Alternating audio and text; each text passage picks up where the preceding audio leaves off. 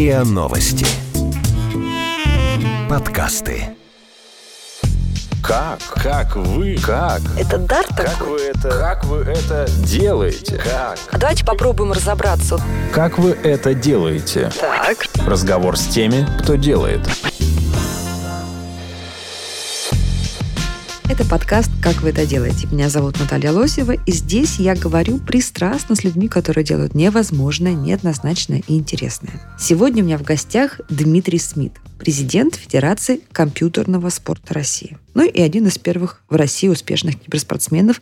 Здравствуйте, Дмитрий. Здравствуйте. Вот мы сегодня будем разбираться с вашей областью прямо с самого начала, потому Хорошо. что для обывателя и для большинства аудитории все-таки это непонятно. Что такое киберспорт, э, почему компьютерные игры стали вдруг спортивной дисциплиной, чем вы занимаетесь и так далее. Что такое киберспорт? Давайте сперва ответим на вопрос, чем он не является. Но все думают. Киберспорт – это не соревнование человека с компьютером. Это соревнование между людьми. Киберспорт – это не где компьютера. компьютеры между собой соревнуются, а люди наблюдают. Это не бои роботов, это тоже другое. Киберспорт – это соревнование интеллектуальное. Это соревнование, как правило, между командами. Это соревнование, где компьютер всего лишь инструмент, как шахматная доска или там теннисный корт, не более того. То есть это больше похоже на шахматы, наверное, чем на легкую атлетику или бокс. А, ну, на бокс это действительно не очень похоже, а вот с легкой атлетикой вполне можно В сравнить. чем же? А, например, мы проводили исследования, смотрели, как ведет себя человеческий организм а, во время а, финальных матчей. Уровень выброса гормонов, уровень а, кровяного давления и прочего сопоставим, например, с а, забегом на 100-метровку или с а, показателями человека, который ведет гоночный автомобиль Формула-1. То есть по уровню переживаний, то есть по психоэмоциональным реакциям. По уровню спорт. мобилизации организма. Вот когда же. Когда это стало спортом? То есть вот когда это перестало быть развлечением для э, какой-то узкой группы людей и вдруг стало вот таким массовым явлением и появился вот этот элемент состязательности какой-то? Ну, элемент состязательности появился очень давно, э, наверное, еще в 70-х годах прошлого века. Это когда компьютеры были вот как это наш пресс-центр в РИА Новости, в котором вы сейчас находитесь. Ну, компьютеры тогда действительно были большими, а вот, но, тем не менее, соревнования по ним уже проходили, по компьютерным играм. Зме- Однако, Змейку гоняли? э, почему не обязательно «Змейку»? Были и «Звездные войны», и э, те же самые «Пакманы» и так далее. А «Тетрис», в конце концов. Здесь, на самом деле, достаточно большое количество игр использовалось в начале, но спортом, спортом, да, это стало значительно позже. А здесь, наверное, стоит отметить мою маленькую гордость, что Россия была первой в мире страна, которая признала компьютерный спорт спортом. Что вы говорите? Да, это вот наше достижение. Еще в 2001 году господин Рожков подписал приказ, и вот это а, случилось. А вы принимали в этом участие, да, вот в, А, лоббировании этого решения? Да, безусловно. Мы Какие же время... были у вас аргументы тогда, ну, кроме психоэмоциональной так сказать, нагрузки мобилизации? Нет, а аргументов у нас всегда хватало. А Что касается моего участия, то а, в какой-то момент я был одним из лучших игроков, регулярно занимал призовые места на международных соревнованиях. А, то есть как спорт это было уже, э, как, как явление как спортивное? Соревновательная активность существовало? уже была. Но не но было... это не было института. признано спортом, Мгм. а институт спорта еще до сих пор только выстраивается. Это длительные процессы. Вот. э, В какой-то момент я понял, что действительно э, есть серьезное будущее за всем этим. И для того, чтобы это развивалось именно как спорт, а не просто как развлечение для массы, а необходимо создание федерации. И вот тогда мы основали федерацию, а дальше у нас был очень интересный квест. Нельзя было признать новый вид спорта, по которому нет федерации, и нельзя создать федерацию по виду спорта, которого нет. Нам пришлось э, целый год Как раз задачка-то для вас. Да, для того, чтобы вот решить такую интересную э, задачу, нам в конце концов ее удалось э, решить, и Каким мы образом? признали. Путем юридических, скажем так, коллизий пришлось находить прецеденты, создавать их в конце концов. В итоге все получилось. Но в итоге ведь получилось в России, я так понимаю, что в не очень многих странах, потому что в США, Великобритании не, Ну, в нет до США сих вообще пор. другая система спорта. Там у них, в принципе, это все очень коммерциализировано. А что касается других стран, ну, вот на данный момент, забегая вперед, могу сказать, что есть э, международная федерация, в нее входит 47 стран. В э, апреле этого года мы выступили одними из инициаторов по созданию Европейской федерации. Сейчас мы вошли в учредительный комитет, готовим устав этой э, структуры. С этой точки зрения, еще раз, наш вид спорта достаточно молодой, но активно развивается. Безусловно, мы сотрудничаем с ВАДА. Опять же, сразу скажу, что, Что у да, вас есть- проблема допинга есть? а, проблем у нас нет. А допинг есть. И с допингом мы боремся. А, А таких- допинг вот такой же по механизмам, как и в вот этом физическом спорте? Он что-то там ускоряет что? Допинг скорее как в интеллектуальных видах спорта. Он ускоряет э, Мышление. с- скорость реакции. Где эти соревнования проходят? Они дома сидят ваши? Соревнования проходят будущее. разными способами. Есть соревнования, которые проводятся онлайн. Да? Тогда человек может играть из дома, из компьютерного клуба, откуда ему хочется. Если мы говорим про серьезные соревнования, профессиональные, или, например, как мы проводим вот чемпионат России. Чемпионат России у нас проходит в несколько этапов. Сперва идут а, соревнования регионального уровня, в том числе некоторые проходят в онлайне. Дальше это соревнования, когда уже все а, лучшие игроки приезжают вживую на финал. И вот там уже у них у всех, безусловно, проверяется а, медицинский допуск, а, чтобы он был допущен до соревнований со стороны медиков, чтобы не было вопросов. А, безусловно, проверяется и его паспортные данные, чтобы там вместо Пети случайно Вася не приехал. А бывает такое, да? Вы знаете, бывают случаи, бывают случаи, когда там человек пытается хитрить. Но вы понимаете, когда на кону достаточно серьезные деньги, люди э, иногда поддаются Это мы отдельно с искушению. вами разберем вопрос денег. Вот. А, но все серьезные соревнования проходят исключительно на лане. Лан – это э, термин, это означает уже очно. То есть, вот все собираются в одном помещении и уже проходят эти игры. Это такой Причем, жаргон такой ваш, да, на лане? а, ну, сленг скорее, чем жаргон. Жаргон – это немножечко Ага. другой оттенок имеет. Вот. Хорошо, профессиональный сленг. Профессиональный сленг совершенно. Так, и вот вы их собрали, людей, которые прошли некоторые этапы отбора и уже вышли на следующий уровень, Мгм. да? Призовых и так далее. Какие сейчас дисциплины у вас существуют внутри вашего спорта? А, здесь вопрос сложный, потому что а, те дисциплины, которые признаны на международной арене, они чуть более обширны, чем те, которые признаны в России. А, ну, дайте просто пример, чтобы мы понимали. ну, в России, речь. например, у нас а, признана стратегия реального времени, технические симуляторы. Что такое технический симулятор? Это когда а, человек, играя а, за компьютером, получает механические навыки, которые может потом использовать в реальной жизни. То есть, например, это автогонки. Вот человек играет, у него есть руль, педали, у него вырабатываются механические навыки. А, Или кстати, проводили, дроном. а проводили исследования? Действительно, вот тот навык, который был получен за компьютером, например, на автогонке, потом перекладывается в реальную жизнь? Безусловно, я вам больше скажу. Сейчас э, многие автошколы такое используют. И даже если говорить про более современную историю, это дроны. То есть, когда человек учится управлять дроном, а на обучение уходит порядка полугода, если мы говорим про действительно спортсменов, Мгм. а вот, чтобы они участвовали, например, в дрон-рейсингах. Здесь именно на компьютере идет обучение. И более того, опять же, надо понимать, что э, дроны, которые летают в реале, во-первых, ими занимается Федерация авиамоделирования, а не мы. А во-вторых, это достаточно дорогое удовольствие. Значительно дешевле использовать компьютер для того, чтобы выработать все необходимые навыки. Потому что система управления абсолютно одинакова. Современные симуляторы позволяют э, создавать даже погодные условия. То есть ваши спортсмены, потом, выйдя на пенсию, так сказать, могут пойти в другую профессию или в другой вид спорта? А вы знаете, наверное, сказать можно практически про любой вид спорта, что спортсмен, который а, заканчивает спортивную карьеру, имеет достаточно много дорог в этой жизни. Наш вид спорта не исключение. Но, Нет, вы а, же конкретный навык даете, который будет, будет потом человеку, не знаю, дронами почту разносить. Как устроена вот система, знаете, такого сопровождения болельческого, фанатского, информационного? Ведь когда мы говорим про соревнования реальные, тут все понятно, да? Стадион, трибуны или каток. здесь Люди то покупают билеты. А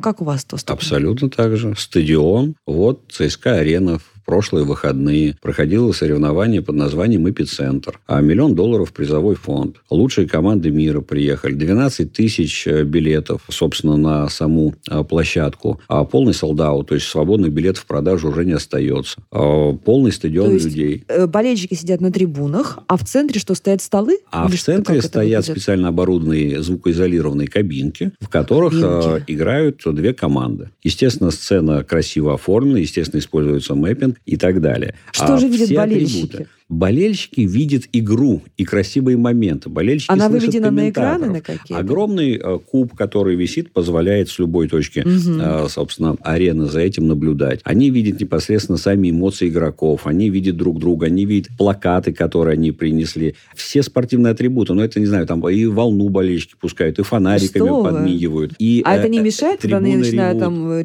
трибуна ревет, волна идет, это не мешает игроку? Игрок же должен быть сконцентрирован Ну, вот в том, во-первых, в этом скилл игрока. происходит. Во-вторых, как я уже говорил, у них звукоизолирующие наушники есть для этого. А в-третьих, на самом деле, некоторые, э, наоборот, подпитываются вот этой энергией болельщиков. Когда зал за тебя болеет, это действительно придает силы. Поэтому не надо думать, что киберспорт является чем-то особенным. Это такой же спорт. Опять же, вот мы проводили исследования, сравнивали... Нет, я сейчас с вами не спорю, я хочу просто разобраться с разных сторон, посмотреть, Конечно, что же это конечно. Вот я и такое. привожу аргументы, чтобы это не было голословным. Понятное дело, что лучше один раз увидеть, чем сто раз услышать, поэтому а еще раз всех приглашаю на наши соревнования. Но- Да-да, у нас подкаст, мы тут слушаем. а если мы говорим про непосредственно вот э, аудиторию зрительскую, то мы ее тоже исследовали. Мы проводили сравнительный анализ, вешали датчики на зрителей и смотрели, как их организм реагирует. И то же самое э, проделывались с зрителями там футбола, баскетбола и так далее. То есть, э, когда идет зрелищный финальный матч, а выброс, опять же, да, всех гормонов, э, вот это вот напряжение организма с точки зрения болельщиков, когда вот они сопереживают, а болеют, собственно,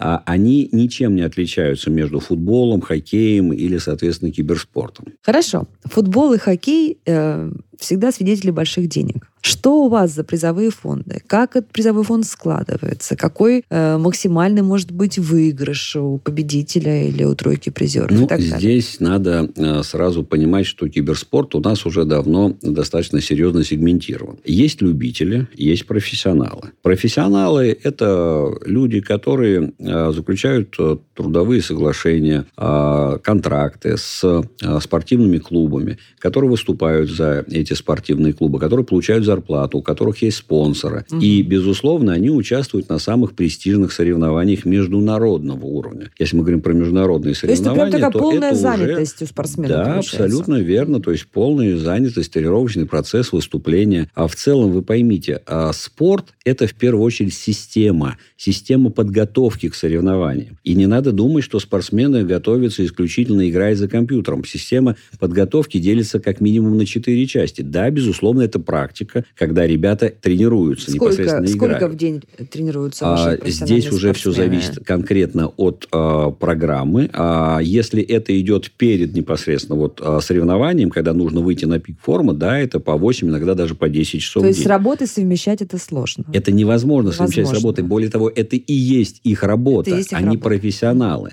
Но кроме того, что они занимаются практикой, а есть теория. У каждой команды свой стиль игры. Каждая команда имеет свои сильные и слабые стороны. Они изучают своих потенциальных соперников, понимают, как против кого надо играть, делают домашние заготовки. Следующее – это психологическая а, тренировка. У всех профессиональных команд есть спортивные психологи, которые следят за психологическим климатом внутри коллектива, которые обучают ребят, как правильно держать удар. Если что-то пошло не так, А вот это, наверное, начинают- очень важно, да, даже в киберспорте, в киберсоревнованиях, насколько вы там сыграны психологически, раздражены или не раздражены Еще друг раз другом. поймите, мы не изобрели велосипед. У нас все то же самое, что в любом другом спорте. Это есть сущность спорта, поэтому это и спорт, а не игры. И последняя составляющая – это физическая подготовка.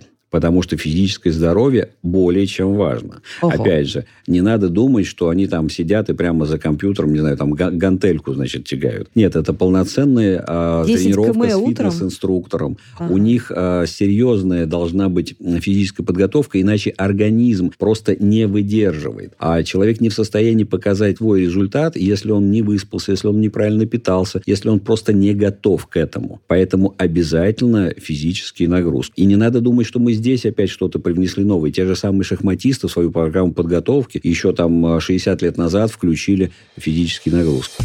Как вы это делаете? Разговор с теми, кто делает.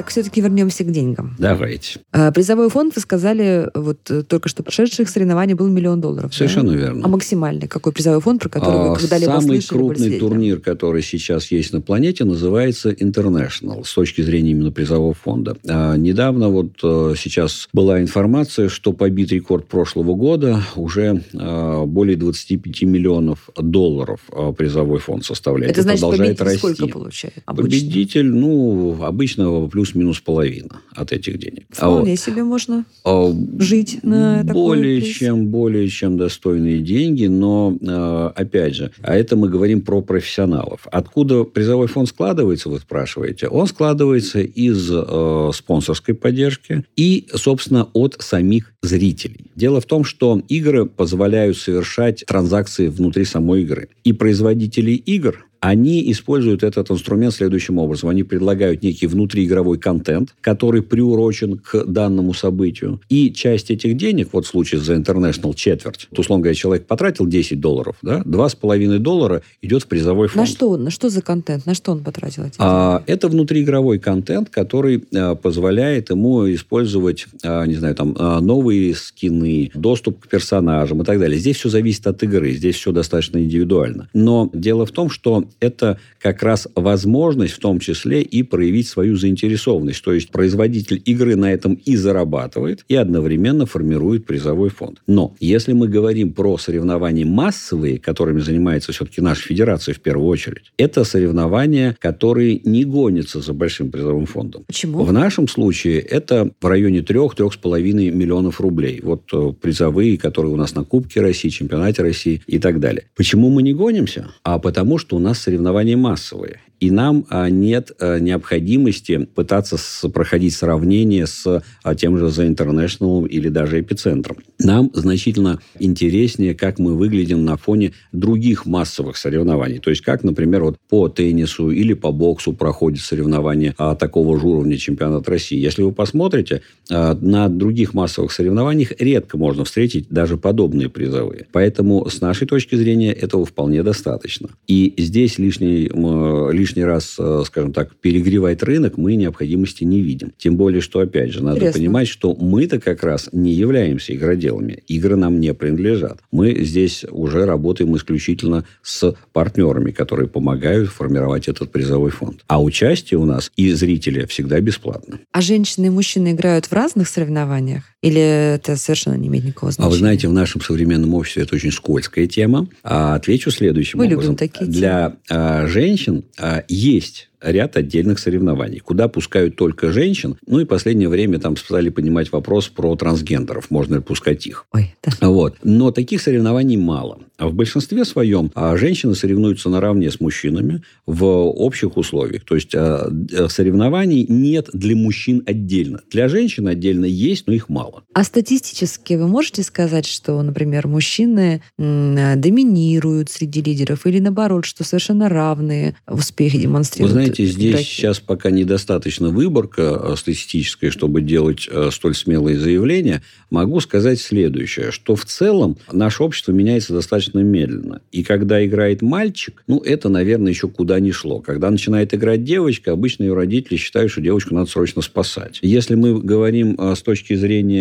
именно э, спортивных результатов, а бывали случаи, когда побеждали девчонки. То есть, например, вот есть наша соотечественница э, София, которая там победила на чемпионате мира по файтингам. Соответственно, среди девушек было соревнование. А потом она же играла шоу-матч с чемпионом-мальчиком. Она этого мальчика тоже победила. Какая молодец. А вообще есть какой-то портрет такой? Сколько лет обычно игроку, который занимается профессионально? Все равно же, наверное, такой период какой-то жизни. Конечно, конечно. А здесь надо понимать, что в целом это спорт молодых. Потому что вот я это пережил на себе. Мгм. А когда вот мне исполнилось 25 лет, я столкнулся с тем, что голова понимает, что нужно делать, а руки за ней уже не успевают. Да вы что? Здесь э, есть такой параметр, например, APM, Operation per Minute, количество действий в минуту. А, так вот, у профессиональных спортсменов оно выше 400. То есть, это осознанное нажатие на мышку и клавиатуру в течение одной минуты. Ничего себе. Обычный, То есть а, секунду человек- получается сколько действий? 6-7 действий в секунду? Да, совершенно верно. Здесь э, это сложно себе представить, потому что обычный человек... Нет, это невозможно представить. Не, не сложно, это невозможно ну, представить. почему? Это... Семь действий в секунду рукой, это же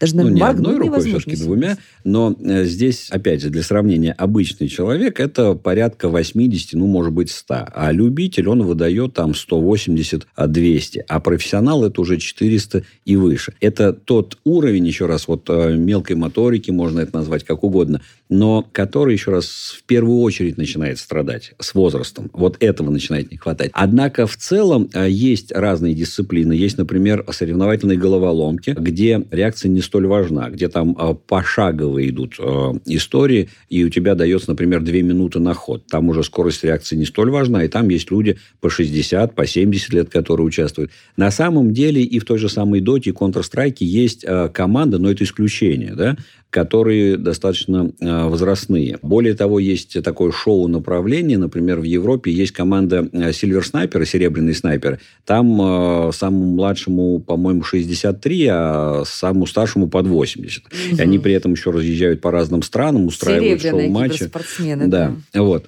Поэтому в целом, да, это спорт молодых. Если мы говорим про возраст, то нашим видом спорта разрешено по закону заниматься с 14 лет. И средний возраст наших наших участников, он а, варьируется где-то в районе 18-23 лет. А какой-то детской лиги нет, когда дети соревнуются? Еще раз, Юниоры. по нашему закону Нельзя. с 14 лет занимаются. Мы проводим сейчас дополнительные исследования. Опять же, вы поймите, это стоит денег, а, требуется время. Если мы а, придем к пониманию, что можно этот возраст понизить без ущерба для здоровья нации, так скажем, то мы выйдем с этой инициативой к нашему министерству, приведем аргумент инструменты и попробуем этот порог снизить. Но пока это 14 лет. Вот мы подошли к, наверное, очень важной теме, теме, э, так сказать, э, ущербов или каких-то изъянов в этом да. направлении. Давайте начнем вот с чего. Травмы какие у вас бывают? Ну, кроме того, что, я так понимаю, туннельный синдром, наверное, на запястье ваша Словно, травма. туннельный синдром в первую очередь точно так же, как испорченное зрение, больная поясница и прочее. Но вы поймите, основная проблема заключается в том, что люди не знакомы с техникой безопасности. Они не знают, как оборудовать свое рабочее или игровое место. Большая часть э, людей в нашей стране сейчас работает за компьютерами, так или иначе. Они подвержены этим рискам в любом случае. Поэтому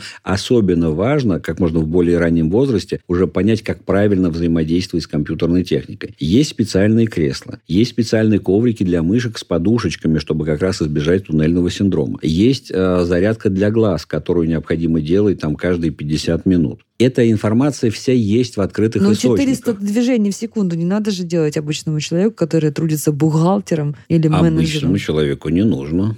Спортсмену тоже вопрос, а профессиональному спортсмену жизненно необходимо, иначе он не сможет быть успешным. Хорошо. Психологические травмы какие у вас?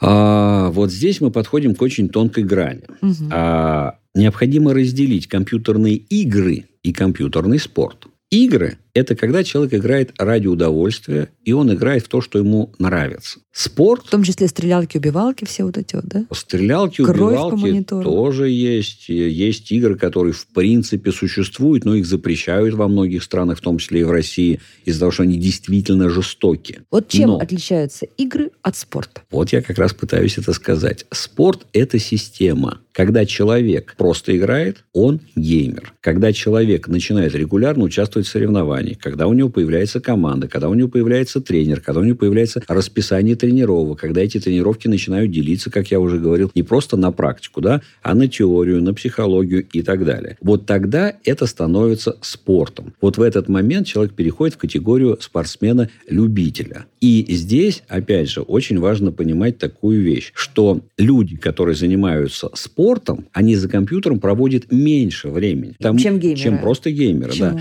Потому что у них вот есть расписание тренировок. Угу. И когда тренировка закончилась, им пойти просто так поиграть со случайными а, соперниками, со случайными напарниками неинтересно. У них да? уже есть То сыгранная не, команда. Не отдыхают они за игрой. Ну, вы знаете, мне такие случаи неизвестны. Я не поручусь, как говорится, за всю угу, Одессу. Угу. Вот, но мне такое неизвестно. Может ли возникнуть зависимость, игромания у спортсмена? Ну, теоретически, наверное, может, но, опять же, не надо путать. А вот недавно как бы а, было признано, что игромания, да, это вот а, зависимость от игр и так далее. Но Там есть четкие критерии. И мы очень рады, что наконец-то это было признано, потому что Например, благодаря какие? этим критериям как раз мы не подпадаем туда. То есть, э, ну, я сейчас не готов на Ну, память. са- перечислить. самое яркое, то, что вы точно знаете, что вот это три признака, по которым я понимаю, что это спортсмен, а не геймер. Не-не-не-не-не. Так не бывает. Здесь работает наоборот. А здесь а, а, есть набор признаков, и из них, по-моему, не менее четырех должно быть явно выражено, чтобы это стало игровой Да. зависимостью. Мгм. Вот так эта штука работает. А более подробно, наверное, лучше общаться с профессиональным Но психологом. вы они не сталкивались, лучше. что вам какого-то вашего спортсмена приходилось там как-то корректировать, к психологу отправлять, потому что увидели у него недобрые признаки. Если мы говорим про спортсменов, то, опять же, повторюсь, такие случаи мне неизвестны. Но мне известна масса случаев, когда люди увлекались играми сверхмеры. Когда люди переставали учиться, а, бросали своих там а, девчонок Конечно, или мы знаем парней. все эти случаи. И, соответственно,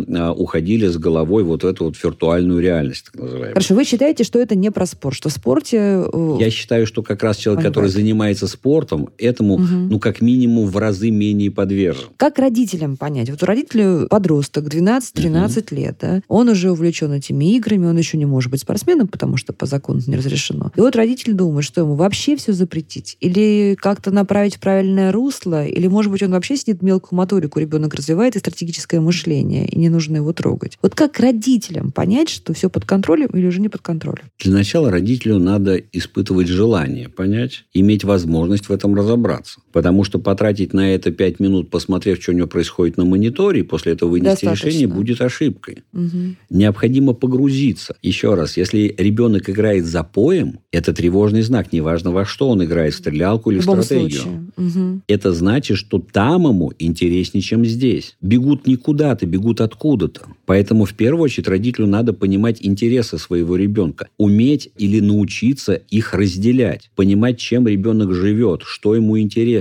и направлять. Вот главная задача родителя, на мой взгляд, направлять, не заставлять, не пихать, а именно мягко направлять Желательно, чтобы это было с интересом. Желательно, чтобы ребенок видел, что родителю самому интересно. Чтобы родитель ему не просто говорил, вот, сынок, в эту игру играть нельзя, она плохая. А говорил, слушай, вот смотри, есть более интересная игра, вот я в нее сам играл. Или, например, давай вместе поиграем. Если уже он хочет разделить это увлечение, и это правильно. Но Опять же, ограничение по времени. Нельзя пускать это на самотек из серии «Ребенок сидит, э, не плачет, не достает, я тоже могу поиграть, в социальной сети посидеть, и слава богу. Не плачет и хорошо. Это неправильно, это ошибка, это потеря контакта с ребенком. Еще раз повторюсь, здесь нельзя это пускать на самотек. Здесь необходимо понимать, чем живет ребенок. Предлагать ему альтернатива. И вот здесь как раз родитель должен, опять же, а, суметь понять, к чему ребенок предрасположен. Ему интереснее футбольный симулятор или стратегия? Или, может быть, ему интереснее там а, какая-нибудь логическая головоломка? И в этом направлении его уже двигать. Может быть, ему очень нравится смотреть соревнования по Dota 2, ему нравится там работа комментаторов, и вообще его нужно направлять не в игры, а, например, в стриминг, чтобы он уже начинал разбираться, как Давайте правильно осуществлять слушателям а, нашим, что стриминг что трансляцию. такое. Стрим – это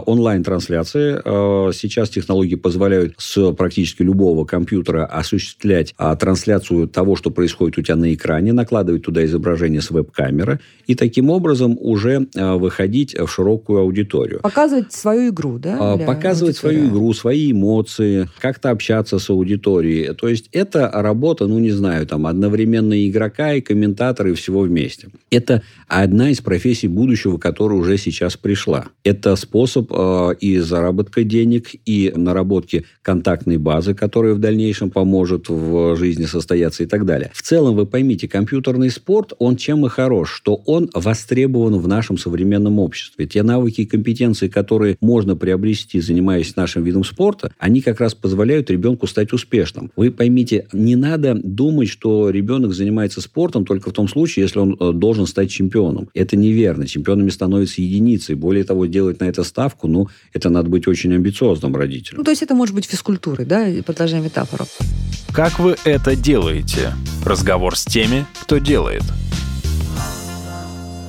Хорошо, если родитель разбирается. А если родитель в этом ничего не понимает, и в других видах спорта он может найти, например, секцию какую-то спортивную. Это или верно. спортивную школу. А вот у вас как это устроено? У нас с этим сейчас действительно есть сложность. В силу того, что наш вид спорта признан относительно недавно, он молодой. Мы вот э, только недавно получили аккредитацию на 4 года. И здесь мы э, сперва должны были провести фундаментальные исследования. Вот мы уже два года проводим исследования, а в сентябре мы планируем их завершить. И э, с результатом этих исследований, во-первых, выйдем к научному сообществу, а во-вторых, по итогам будет сформирована программа подготовки спортсмена, которая уже будет отдана э, Министерству спорта, чтобы они посмотрели, высказали свое мнение, возможно, придется что-то дорабатывать. Но только после того, как эта программа будет утверждена, смогут действительно появляться спортивные секции. Потому что сейчас института тренерства как такового нет. Сейчас тренерами выступают те люди, которые передают свой практический опыт, то есть сами профессиональные спортсмены. Безусловно, мы не очень хотим ждать еще больше. Мы стараемся работать в этом направлении уже сейчас. И, в частности, мы, например, проводим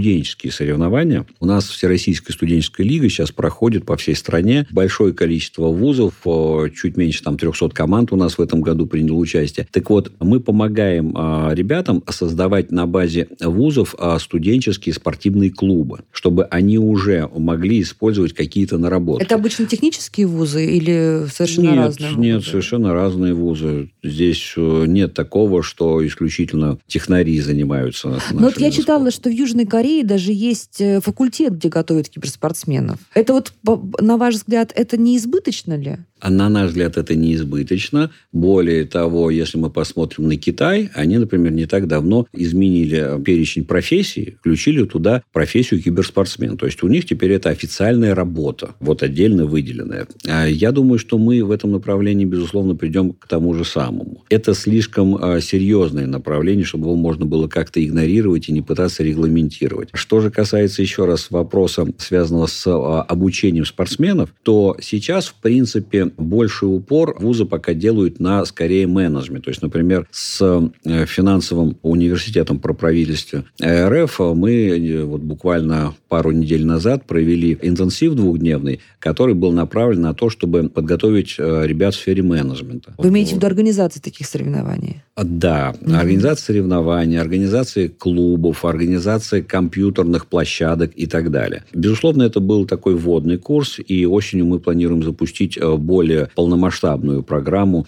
переподготовки. Но а если говорить именно про подготовку самих игроков, то здесь есть, например, опыт Ургувка. Здесь э, они запустили бакалавриат э, теории и методика э, компьютерного спорта. Здесь они уже пытаются в том числе готовить ребят, которые имеют навыки спортсменов. Но это все еще зачаточное состояние. Это все еще не до конца изучено. Пока это все авторские программы. Чтобы это стало масштабным, масштабно, чтобы это было уже действительно надежно и минимизировать риск, вот мы как раз и проводили эти исследования, сейчас мы их завершим, и я думаю, что ну, максимум через полтора года у нас уже появятся спортивные секции. В Москве или в разных Нет, городах? в России. Мы, мы не Москвы Федерация, мы Федерация Что мы России. еще можем ждать с вами, кроме того, что э, появится секция через полтора года? Каких вы еще прорывов ожидаете? Ну, прорывами назвать это тяжело. Здесь скорее это достаточно планомерная работа. Мы, например, работаем в направлении направлении того, чтобы дополнить список наших дисциплин. То есть вот сейчас у нас, э, например, на международной арене э, шутеры, да, как вы называете, стрелялки-убивалки, да, они признаны и являются частью спорта. И мы, как э, Российская Федерация, должны формировать каждый год сборную страны, которая будет выступать на этих соревнованиях. Но мы ее не можем формировать, потому что в России у нас не признано данное направление. Безусловно, это самая тонкая такая тема. И Конечно, очень мне кажется, очень неоднозначно. Безусловно безусловно. Но здесь основная проблема заключается в том, что вот мы недавно проводили исследование вместе с агентством НАФИ. Исследования показали, что против шутеров выступают те, кто про них ничего не знает. А те люди, которые разбираются, что это заявление, они выступают за то, чтобы их признали и А в чем, использовали. в чем польза игр, в которых ты убиваешь? Во-первых, спортсмен, когда соревнуется в шутерах, он никого не убивает. Он уничтожает модель соперника. Это очень важный момент. Здесь нет элементов насилия. Здесь есть место спортивной агрессии. И э, агрессия, в принципе, необходима в любой э, деятельности э, человека. Ну, как здесь в боксе, вопрос... да, например, вы хотите Да сказать? причем здесь вот как, как в бизнесе. Без агрессии ты ничего не сделаешь. Но еще раз, агрессия должна быть адекватной, дозированной, контролируемой. Мгм. Это дисциплина. А спорт как раз и учит дисциплине. Но вернемся еще раз к тем же самым шутерам. Представьте себе трехмерную карту, на которой появляются в определенные моменты различные бонусы. И человеку нужно выстроить маршрут перемещения так, чтобы оптимально успеть собрать их все. Теперь усложним ситуацию. Есть команда, которая ему мешает. Ему нужно либо обходить их, либо уничтожать. Здесь, опять же, а, нужно выстроить оптимальную стратегию. А теперь усложним еще больше. Введем такую сущность, как телепорты. То есть, когда ты моментально из одной точки трехмерного пространства перемещаешься в другую. И человек начинает уже в четырехмерном пространстве высчитывать оптимальную стратегию. И а, на эту тему проводится сейчас в мире достаточно большое количество исследований. Мы их тоже проводим. Да, ситуация неоднозначна. Многие люди считают, что есть опасность, что постреляв в игре, человек пойдет постреляет в жизни. А, в жизни. И очень, скажем так, модно вешать всех собак. Каждая трагедия оборачивается тем, что винят именно компьютерные игры. Ну, здесь можно сказать, что на самом деле большинство, еще раз, э, ищет именно простой способ э, объяснить и успокоиться. То есть вы абсолютно убеждены, что связи между стрелялками, вот этими убиваниями, шутинками Нет, не так. Я убежден, что большинство стрелялок, убивалок надо запретить, потому что они излишне, излишне кровожадны. Ага, Их понятно. нужно убирать. Но есть очень маленькая прослойка игр, которая а, может стать частью киберспорта, где вот все эти модели, они математически просчитаны, где уровень, ну, назовем так, крови, он минимален, а в некоторых вообще случаях отключается, где модель не падает и не корчится, а просто растворяется в воздухе после ее уничтожения. Вот это то, что позволяет говорить о том, что это действительно может быть частью спорта. Теперь вы задали очень хороший вопрос, чему это учат. Вот я привел пример, как это расширяет мышление. Опять же, проводили исследования, вот буквально недавно там с инопрактикой по этому направлению. Люди, которые полчаса поиграли в шутеры, они показывают значительно выше результат в направлении решения логических задач и так далее. Все эти исследования, они э, в ближайшее время будут опубликованы, если кому интересно. Опять же, на сайте нашей федерации есть отдельный раздел, посвященный исследованиям. Э, как говорится, милости просим. Хорошо. Но самое важное все-таки, вы готовы, ваша федерация готова выступить там, инициатором или партнером процесса, не знаю, создания рабочей группы, которая как раз определит, какие игры Механизм нужно немножко не запретить. так. А, мы со своей стороны готовы выступать экспертами. Мы со своей стороны готовы делиться опытом. У нас есть партнеры в научном сообществе, которые изучают эту историю. Мы научились с ними работать. Но принимать решение не наша задача. Мы выходим с предложениями, с инициативами. Дальше это уже Вы выходили с инициативой э, все-таки провести экспертизу игр, в которых э, игрок убивает Мы давно уже выходили с инициативой, что необходимо проводить э, дополнительную экспертизу,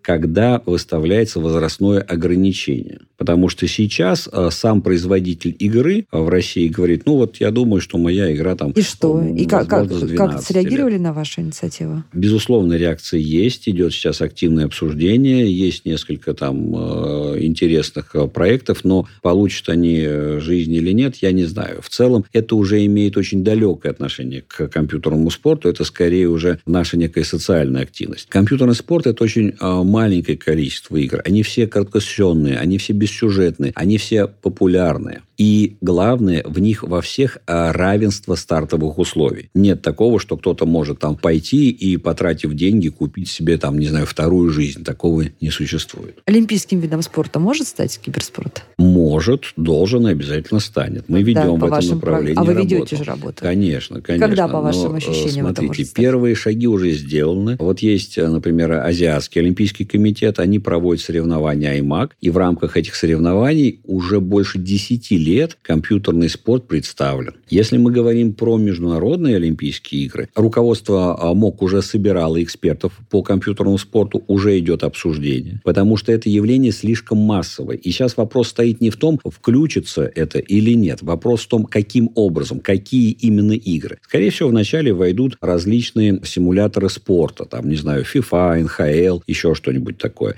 Но обязательно туда а, войдут и самые популярные игры, так называемые самые боевые арены, та же самая Dota, та же самая Лига Легенд, безусловно, это состоится, потому что это явление слишком массовое. Ну что, друзья, мы будем с вами ждать и наблюдать, и надеяться на то, что только самое полезное, важное и спортивное останется в киберспорте, когда он станет олимпийским видом спорта. Это был подкаст «Как вы это делаете?». Меня зовут Наталья Лосева. В гостях у меня был Дмитрий Смит, президент Федерации компьютерного спорта России. Здесь я говорю пристрастно с людьми, которые делают невозможное, неоднозначное и интересное. Спасибо. Вы слушали эпизод подкаста «Как вы это делаете». Автор и ведущая подкаста Наталья Лосева. Подписывайтесь на подкаст на сайте ria.ru в приложениях подкаст с Web Store и Google Play.